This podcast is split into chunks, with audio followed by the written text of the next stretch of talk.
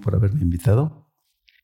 Eh, es un gozo y un privilegio poder estar aquí, en este sexto aniversario. Y solo por la fidelidad de Dios es que usted y yo estamos aquí. Por la fidelidad de Dios es que tenemos vida. Por la fidelidad de Dios es que podemos gozarnos, tener una familia, tener un trabajo, tener un hogar y tantas otras cosas que Dios nos ha dado solo por su fidelidad. Y bueno, mis amados hermanos, pues esto es una verdadera bendición porque por la fidelidad de Dios puedo gozarme con su pastor. Algunos saben una pequeña anécdota que, que viene al caso. Eh, permítanme decirlo. Al fin estoy en confianza, ¿verdad familia? Amén. Bueno, gracias a Dios. Hace algunos años, Moy tenía más o menos a ver, 74 años de edad, casi 5. Y tuvimos la oportunidad de ir a, Costa Rica en una campaña evangelística. Y este, pues tuvimos muchos servicios, muchos cultos. Si usted no lo sabe, pues yo dirigía un coro y fuimos con el coro a Costa Rica. Y pues cantábamos en la mañana, al mediodía y en la noche, todo el tiempo estábamos cantando. No teníamos tiempo de nada más que de dormir, comer, medio arreglarnos e irnos a las iglesias donde nos invitaban. Y pues yo me llevé a Moy y a Paola. Paola tenía como un año, así que estaban chiquitos, no, no tenía con quién dejarlos y me los llevé, nos fuimos, mi esposa y yo. Y entonces llegó un momento en que Moisés se desesperó tanto que lo sorprendí pateando la pared del templo donde estábamos congregados. Hijo, que pues, ¿qué pasó? ¿Por qué estás pateando el templo? Pero unas patadas, hermanos, pero que no se hace el pie, pero bueno. ¿Y por qué pateas el templo? Es que es pura iglesia, y pura iglesia, y pura iglesia, y pura iglesia. Y decía yo en algún momento, hijo, ahora lo digo, estaba dando goces contra el aguijón. No sabía a quién estaba pateando. Dios tiene sus planes. Dios tiene proyectos. Por eso digo que la fidelidad, de Dios es tan grande, hermanos, que no podríamos nosotros contar tantas y tantas maravillas que el Señor tiene para nosotros. ¿Cuántos son testigos de la fidelidad de Dios esta mañana? Levante su mano. Amén. Gloria a Dios. El Señor es fiel. Y es fiel a sus promesas. Y el Señor ha prometido una gran cantidad de cosas para nosotros para sus hijos. Pero cuando hablamos de la fidelidad de Dios, hermanos, también tenemos que hacer un alto en el camino, nuestra fidelidad. El hombre por naturaleza es infiel. Dios por naturaleza es fiel. Pero Dios trata mucho con los hombres, trata mucho con usted, trata mucho conmigo acerca de la fidelidad. Hemos cantado varios alabanzas hoy acerca de la fidelidad, ¿no es cierto? Y bueno, pues, para usted, ¿qué cosa es la fidelidad? ¿Alguien puede decirme qué es la fidelidad para usted? En confianza, no le dé pena. Obediencia, perfecto. ¿Algún otro aspecto? ¿Ve? La lealtad, exactamente. Amén, la obediencia. Bien, la fidelidad de Dios, hermanos, es tan grande que, pues por una parte quisiera nada más como una especie de introducción definir qué es la fidelidad. Miren, hermanos, la fidelidad eh, viene de la palabra fiel, fiel, fiel es apegado, del griego pistos, del griego pistos que quiere decir digno de confianza. Fidedigno. Eso es la palabra. Es ser verdadero, es ser honesto, es ser transparente. Y lo contrario de, fidelidad es la infidelidad. En el griego es apisteo. Pistos es fidelidad y apisteo es infidelidad.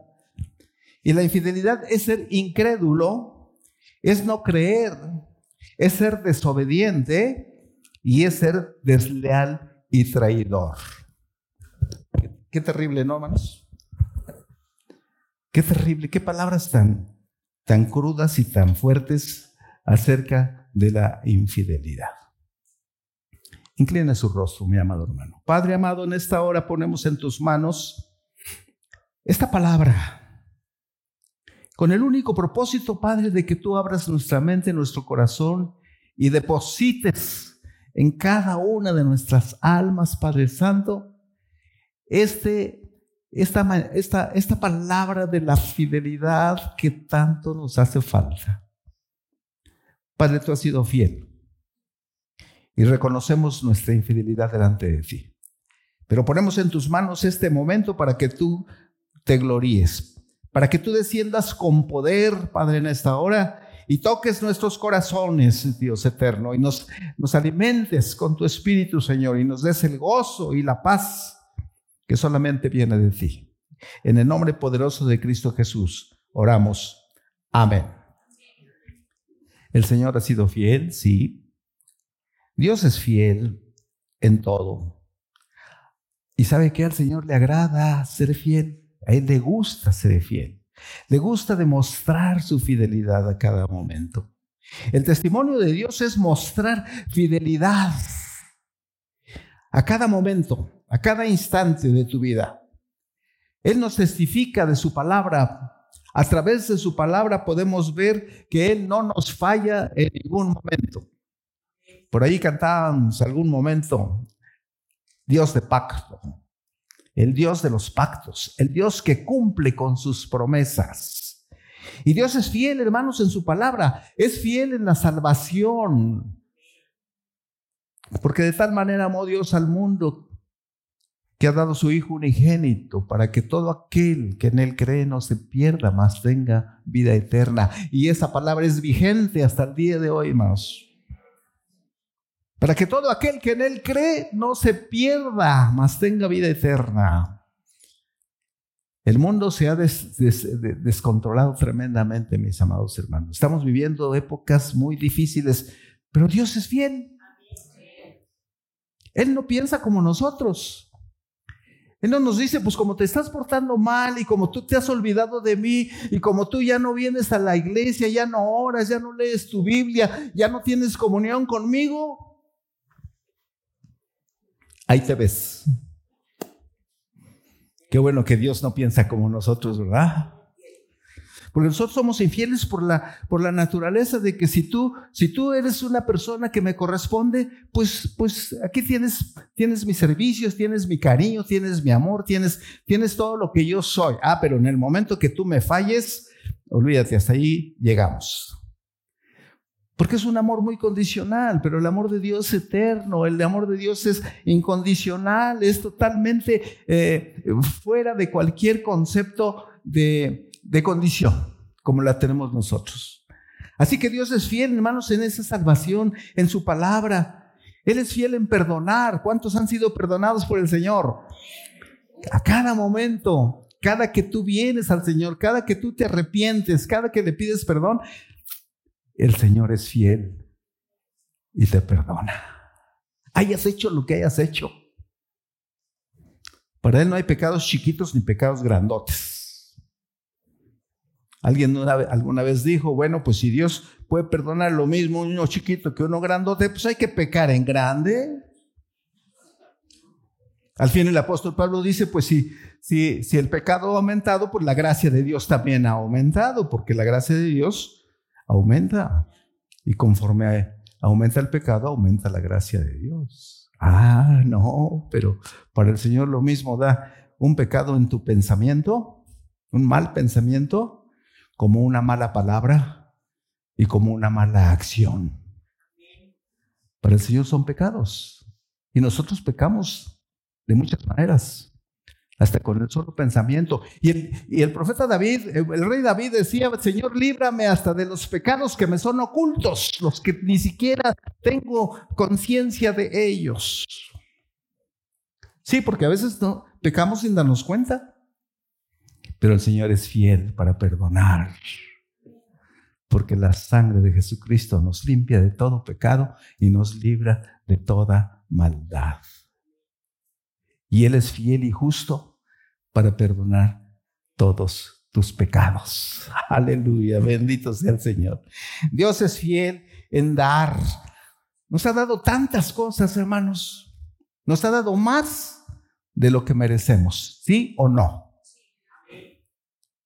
Dice el apóstol Pablo en, ah, en el libro de los Efesios capítulo 3, verso 20, dice, mas aquel que es poderoso para darnos mucho más abundantemente de lo que pedimos o entendemos, según el poder que actúa en nosotros. A Él sea la gloria en la iglesia por los siglos y los siglos. Aquel que es poderoso para darte mucho más abundantemente de lo que tú pides o entiendes. Yo creo que hemos tenido muchas experiencias. A veces le pedimos cosas al Señor y nos da mucho más de lo que le pedimos. Probablemente también se ha dado cuenta que a veces nos da mucho menos de lo que pedimos, porque dice Santiago que no sabemos pedir, porque nada más pedimos para nuestro beneficio. Hace muchos años leía una anécdota de un pastor que estaba en un pueblito predicando y los hermanos que vivían a ciertas distancias, eh, pues tenía que caminar mucho para visitar a sus congregantes y le dijo, Señor, dame un transporte, dame un transporte porque me canso mucho para, para visitar a los hermanos. Y estuvo orando y el Señor le dio un transporte, le dio una bicicleta. Señor, pero pues yo no, la bicicleta no me ayuda, me, yo necesito un auto o algo así, ¿no? Porque pues como una bicicleta. Y el Señor le respondió, pues tú pidiste un transporte, tú no me dijiste qué querías, no me dijiste un transporte y esto es un transporte. Bueno, está bien, Señor. Ahora dame algo con qué, con qué trabajar en mi oficina y alguien le regaló una máquina viejita, ya de quién sabe dónde, de esas que se, con teclas. Señor, yo quería una computadora, una cosa así, pues no me pediste. Tú pídeme, pídeme, yo te daré, dice la palabra del Señor. Dice Santiago, pero pidan, pidan con fe creyendo, porque el que no cree y no pide con fe es como las olas del mar que van y vienen un hombre de doble ánimo. Así que hermanos, entonces el Señor es, es fiel en dar más allá de lo que merecemos. Es fiel en dar más allá de lo que tú piensas, porque Él sabe lo que tú tienes necesidad. Y muchas veces sin que se lo pidas, ahí está. Así que mis amados hermanos, el Señor también es fiel en corregirnos y en amonestarnos. Porque no todo es no todo es de este lado, también hay de este lado. Tenemos que reconocer nuestra infidelidad, tenemos que reconocer nuestra desobediencia, tenemos que reconocer nuestras reacciones negativas, que tenemos muchas, nuestros errores, nuestros defectos, nuestras deficiencias, nuestras pasiones, tantas cosas, hermanos, que nos rompen la fidelidad a Dios. Entonces el Señor también es justo nos, consuela, nos considera, empatiza con nuestro dolor, sabe que está sufriendo y el Señor es fiel para la consolación. Dice el apóstol Pablo en la carta a los Corintios que el Señor nos consuela para que nosotros seamos consolados y a la vez consolemos a otros en la consolación con la que el Señor nos ha consolado. Amén. Esto es un ministerio, la consolación. Seguramente usted ha hablado a algún familiar que ha perdido, ha perdido algún, algún miembro de su familia, algún amigo. Simplemente una llamada, una palmadita, un abrazo. Ay, hermanos, después de la pandemia, ¿cómo se nos antojaba un abrazo de alguien? ¿No es cierto? Ahora que ya medio salimos a la calle, mientras eh, eh, estamos participando en algunas actividades, he encontrado algunos amigos y algunas hermanas de algunas congregaciones. Ay, pastor, cuánta falta nos hacía abrazarnos, vernos. Cierto. Pero eso es parte de la, de la fidelidad de Dios a través del amor fraternal. Es parte de la consolación. Pero también el Señor es fiel en sus atributos, es fiel en sus mandamientos, Dios es fiel a su palabra, Dios es fiel a sus promesas de salvación. Jesús es la puerta.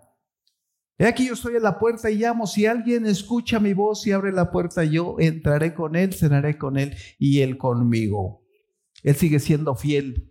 Él sigue siendo abriendo la puerta para que usted entre y cene con él. No ha dejado a un lado la fidelidad. Tenemos que agradecer a Dios por su fidelidad de la salvación, porque hemos sido salvos solo por su fidelidad, solo por su misericordia. David respondió a la fidelidad de Dios lo expresó en muchos salmos, hermanos, muchos. La Biblia está llena de promesas y de salmos en donde el, rey David expresa esa gratitud al Señor a través de su fidelidad. Lo exaltó en muchas alabanzas, declaró y confesó su nombre, porque Dios es fiel en su justicia. El profeta Isaías habló muy fuertemente al pueblo de Israel y nos dice a nosotros en el capítulo 46 de Isaías, que le voy a invitar a que abra su Biblia, mi amada hermana, hermano. Isaías 46, los versículos 12 y 13. Dice la palabra del Señor aquí, a través del profeta, oídme duros de corazón, oídme duros de corazón que estáis lejos de la justicia. Haré que se, que se acerque mi justicia y no se alejará, y mi salvación no se detendrá. Pondré salvación en Sión y mi gloria en Israel. En otras palabras, escúchenme gente necia, gente terca, ustedes no están a salvo, pero la gloria y la gracia de Dios los puede poner a salvo.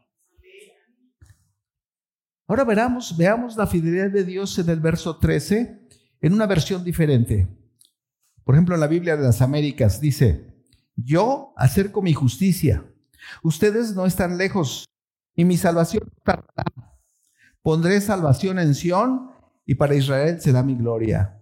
Y el profeta Joel dice también que en los últimos tiempos, en los tiempos atribulados, todo aquel que invocare el nombre del Señor, éste será salvo. Y en otras palabras, el Señor dice, acercaos a mí confiadamente y yo me acercaré a vosotros. La fidelidad de Dios es grande, hermanos. La fidelidad de Dios es inigualable. Dios es fiel. Decía ustedes en sus amonestaciones y en sus correcciones, porque dice la palabra de Dios que Dios va a reprender para que se vuelvan hombres y hombres mejores, mujeres mejores, familias mejores, esposas mejores, en fin, tenemos que mejorar como hijos de Dios. Dice la palabra del Señor, hermanos, en Proverbios 1:23. Volveos a mí, He aquí yo derramaré de mi espíritu sobre vosotros y os haré saber mis palabras. Por cuanto, por cuanto llamé y no quisiste oír. Extendí mi mano y no hubo quien atendiera, sino que desechaste todo consejo mío y mi reprensión no quisiste. También yo me reiré de vuestra eh, calamidad y me burlaré cuando os viniere lo que teméis. Bueno, mis amados hermanos, cuando viniere una destrucción, cuando viene lo que tememos, Cuando vuestra calamidad llegue como un torbellino, dice la palabra, cuando sobre vosotros viene tribulación, viene angustia. Entonces, dice la palabra, me llamarán y no responderé. Me buscarán de mañana y no me hallarán, por cuanto aborrecieron la sabiduría y no escogieron el temor de Jehová. Ni siquiera mi consejo y menospreciaron toda represión mía. Qué palabra tan dura. ¿Tendrá que ver esto algo con la pandemia, hermanos? ¿Tendrá que ver esto algo con, con las calamidades que estamos viviendo el día de hoy? ¿Tendrá que ver con todo lo que está sufriendo el ser humano? Pero el Señor es fiel a sus promesas. Clama a mí y yo te responderé y te enseñaré cosas grandes y ocultas que tú no conoces. Jeremías 33, 3. Clama a mí y yo te responderé. Y yo te enseñaré cosas ocultas que tú no sabes y que tú no conoces. Dios es fiel a sus advertencias, hermanos. Dios es fiel. Mas si llegaras a olvidarte de Jehová, le dice Dios a Moisés en Deuteronomio, si tú llegaras a olvidarte de Jehová tu Dios y anduvieres en pos de dioses ajenos, hablando al pueblo de Israel, y le sirvieres a ellos y te inclinares a ellos, yo lo afirmo, te aseguro, hoy contra vosotros que de cierto, de cierto os digo, pereceréis. Como las naciones que Jehová destruirá delante de todos vosotros, así pereceréis. Bueno, Dios es fiel, Él va a cumplir su palabra. Todo el Antiguo Testamento se ha cumplido a través de la administración de Cristo Jesús. Hay muchas cosas que se han cumplido. En el capítulo 24 de Mateo usted puede ver algunas profecías que ya se han cumplido. Otras están cumpliendo en este momento y otras están por cumplirse. Y Dios es fiel y va a cumplir todo todo exactamente como la palabra de Dios lo dice, será cumplido. Porque la palabra es fiel, es preciosa, es efectiva y es perfecta, mis amados hermanos. Es eficaz para sanar el alma. El Salmo 19, versículo 7, hermanos, si quiere seguirme con su Biblia, dice que la ley de Jehová es perfecta, que convierte el alma el testimonio de Jehová es fiel, que hace sabio al sencillo.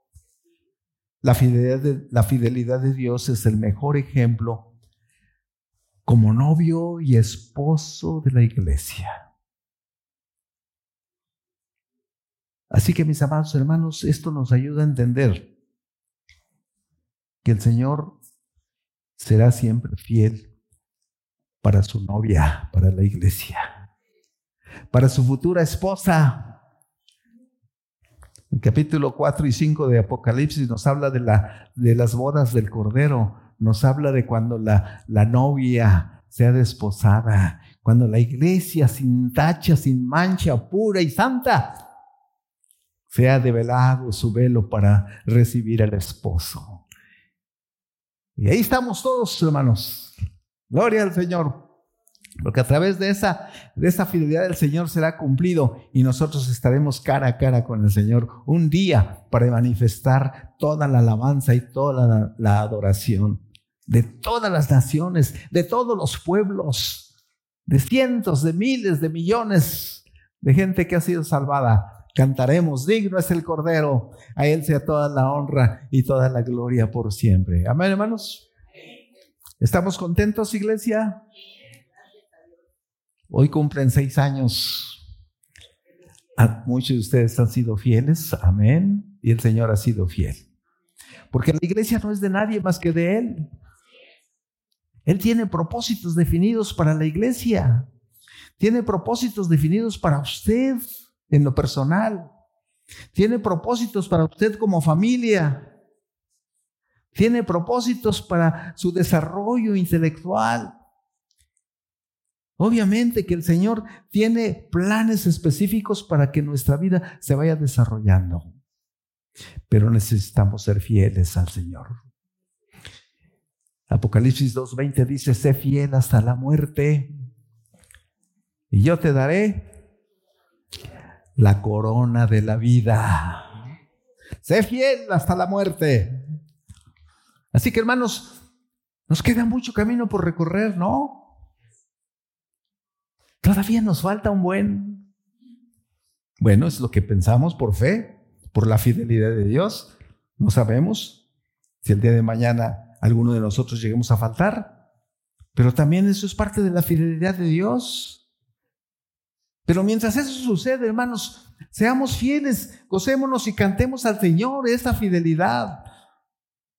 Porque es una fidelidad, hermanos, que está enfocada hacia el hombre porque el hombre es infiel y el Señor lo sabe.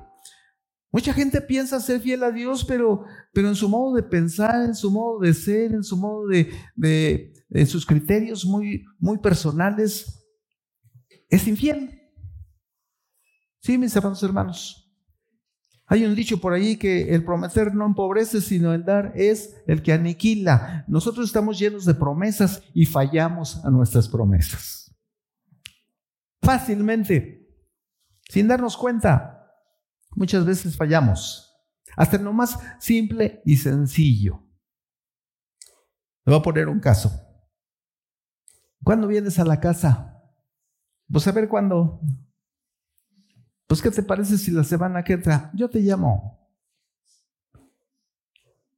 El miércoles nos vemos, sí. Y el miércoles me quedé esperando. Hoy te estuve esperando. Se me olvidó. Le rompimos una promesa. Tan sencilla. Hermanos, estamos llenos de infidelidad. Muchos hemos hecho promesas a la familia, hemos hecho promesas a la esposa, al esposo, hemos hecho promesas a la iglesia, al pastor, y no las hemos cumplido. Y sobre todo al Señor también le hemos hecho muchas promesas que no hemos cumplido. Señor, si me va bien, te prometo. Decía un señor hace muchos años, eh, pastor, ore por mí para que me saque, la lotería. Y mire, si me saco la lotería, vamos a hacer un templo bien bonito. Bueno, para empezar, nunca se sacó la lotería. Pero le, pero le fue bien. Y cuando le fue bien, se olvidó de Dios. No, no, no dio. Su esposa le decía, oye, cuando menos da el diezmo de lo que te tocó, dáselo a la iglesia. El diezmo es una parte de la fidelidad, hermano, ¿sí lo sabía? El diezmo es una bendición. Más bienaventurado es dar que recibir, dice la palabra del Señor. Así que también tenemos que ser fieles al Señor a través de ello a través de nuestra asistencia a la iglesia, a través de nuestros ministerios que el Señor nos ha dado, ser fieles. ¿No es cierto? Y decíamos al principio que la fidelidad es, la transparencia, es, es, el, es, la honestidad, es la, la forma de, de, ser abiertos. ¿Por qué? Porque en, en ello reflejamos la presencia de Dios en nuestras vidas. Nosotros hemos sido sellados, hermanos, con las arras del Espíritu. Y hace muchos años yo decía, ¿cómo, cómo es ese sello? ¿Cómo es ese sello de las arras del Espíritu en nuestras vidas? Con el tiempo el Señor me ha revelado de que esos sellos los tenemos todos cuando nos damos cuenta del testimonio o del buen comportamiento de tu vida. Muchas gentes probablemente, para que me explique, hermanos, yo, he tenido algunas experiencias que me dicen, oye, ¿tú eres, tú eres este, protestante o tú eres cristiano? Sí, ¿por qué? ¿En qué te diste cuenta? Pues no tomas, no fumas, no haces esto, no haces lo otro, no haces lo otro. Se ve que tu iglesia te prohíbe todo esto. Ay, ¿en eso te diste cuenta? Sí. En otra ocasión alguien me dijo, oye, tú eres diferente. Yo estuve trabajando muchos años en una empresa, en un puesto ejecutivo y mi personal muchas veces decía, Señor, che, ¿cómo ha cambiado? Usted es diferente. Sí, mis hermanos, hermanos, cuando el Señor me tocó, cuando tocó mi corazón, a pesar de que yo nací en un hogar cristiano, tuve mis encuentros con el Señor. Mi primer encuentro a los 12 años, mi segundo encuentro a los 25, 26, por ahí así. Y luego como a los 40 años otro encuentro con el Señor cuando me dediqué al pastorado. Pero el Señor no me había mostrado muchas cosas que yo tenía que reconocer. Y una de esas cosas, hermanos, es que el Señor cambió mi vida 180 grados. Cambió mi vida. Todas las cosas viejas pasaron. Dejé de pronunciar el, aquel texto que me sabía, porque con Cristo soy juntamente crucificado y ya no vivo yo, Cristo es el que vive en mí. Las cosas viejas pasaron y todas son hechas nuevas, pero yo lo decía solamente de labios para afuera. Cuando yo reconocí verdaderamente eso, el Señor hizo un cambio en mi vida. Y un día me dijo una secretaria, Señor Che, es que usted es diferente. Te ves muy espiritual a comparación de los otros jefes. Alabé y bendije al Señor. Gracias, Padre, porque ese es el sello del Espíritu Santo. Tu comportamiento, tu testimonio, tu fidelidad, tu amor, tu humildad, el perdón que tú puedes hacer con todos. Eso, eso es un sello maravilloso en tu vida. Y Dios es fiel para ello. El Señor dice que cuando nosotros nos convertimos al Señor, las cosas son diferentes. Nuestro nuevo nacimiento, hemos sido ya bautizados y sellados con la sangre preciosa de Jesucristo. Así que mis amados hermanos, tenemos que ser fieles al Señor. Y no es una opción, es un deber como creyentes. Es algo que prometemos al Señor y tenemos que cumplirle. Así que hermanos, para concluir entonces este concepto de la fidelidad del Señor y de nuestra infidelidad, algo que nosotros nos, nos, nos quita la fidelidad con el Señor, algo que nos hace infieles, hermanos, es que somos arrastrados por los placeres mundanos. Querramos o no, vivimos en un mundo de perdición. Vivimos en un mundo eh, compulsivo, introvertido, equivocado. Y muchas veces participamos consciente e inconscientemente de las corrientes del mundo. Se nos olvida la fidelidad que tenemos al Señor. esas corrientes nos pueden sacar de la fidelidad al Señor. La palabra del Señor dice que debemos hacer morir todo lo terrenal en nosotros. ¿Y cómo cuesta trabajo eso, no, hermanos? Hacer morir lo terrenal. Capítulo 3 de Colosenses, versículo 5 dice, haced morir pues lo terrenal en vosotros. Y hace una lista. abra bien los ojos y los oídos. Dice la palabra del Señor, Hagan pues morir todo lo terrenal en vosotros, fornicación, impureza, pasiones desordenadas, malos deseos, avaricia, que es idolatría, cosas por las cuales la ira de Dios viene sobre los hijos de desobediencia. Qué bueno que aquí todos somos obedientes, ¿verdad, hermanos? Amén, aleluya. Aquí no hay desobedientes, somos obedientes todos. Dicen las cuales vosotros también anduvisteis en otro tiempo, cuando vivíais en ellas. Pero ahora, dejad también vosotros todas estas cosas. Ira, enojo, malicia, blasfemia, palabras deshonestas de vuestra boca. No mintáis los unos a los otros, aunque sean mentiras piadosas, hermanos. No mintáis los unos a los otros, habiéndoos despojado del viejo hombre con sus hechos y revestido del nuevo, el cual conforme a la imagen del Dios de que lo crió, se va renovando hasta el conocimiento pleno. Qué palabra tan bella. Debemos reconocer que en nosotros hay ira, hay enojo, sí.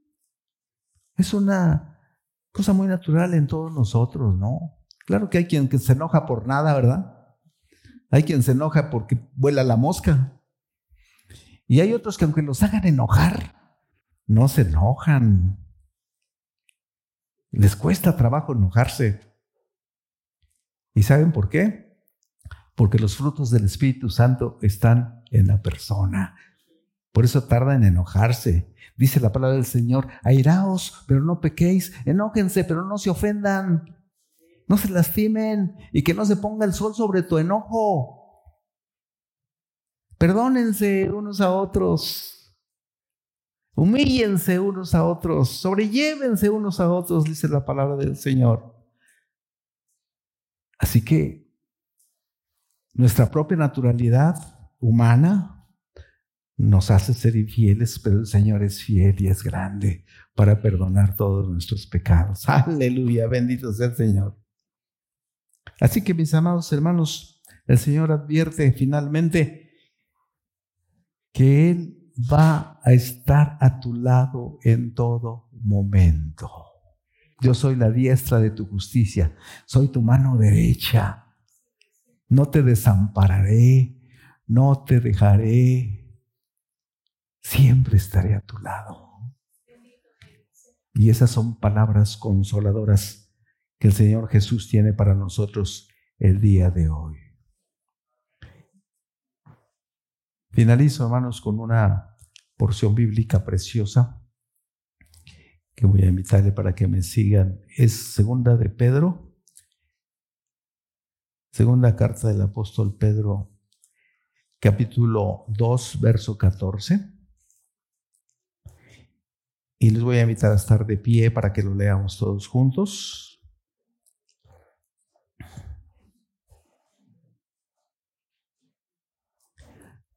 Segunda de Pedro 1, versículo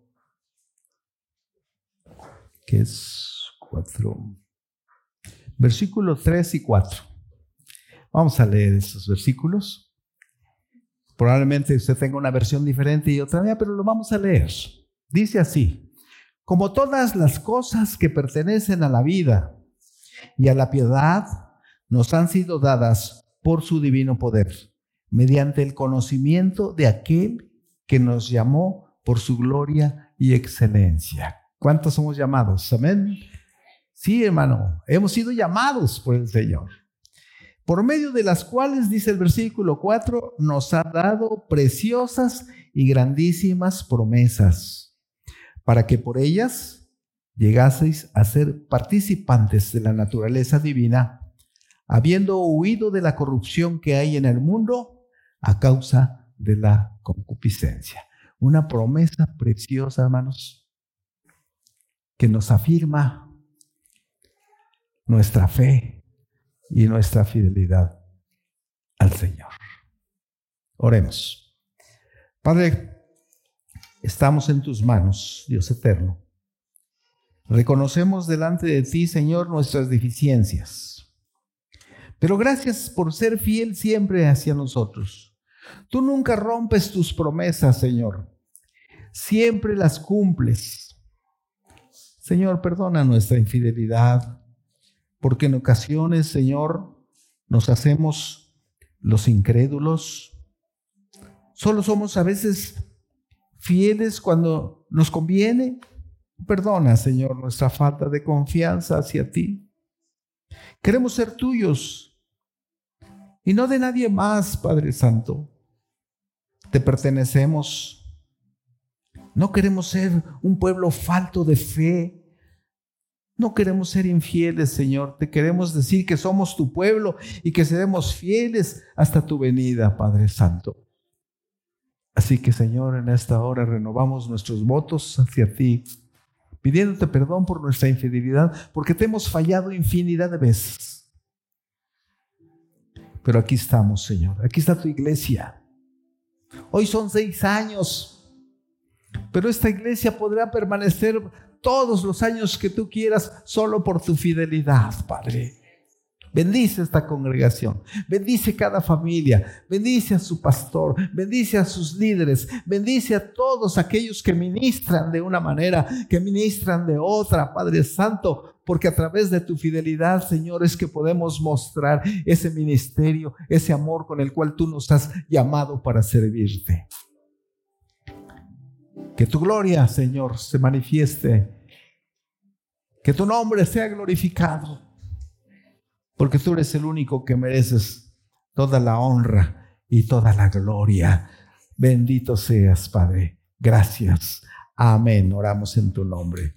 Amén. Muchas gracias, amados hermanos. Que el Señor les bendiga, que el Señor les guarde y a seguir caminando en la carrera de la fidelidad. Aleluya, bendito sea el Señor.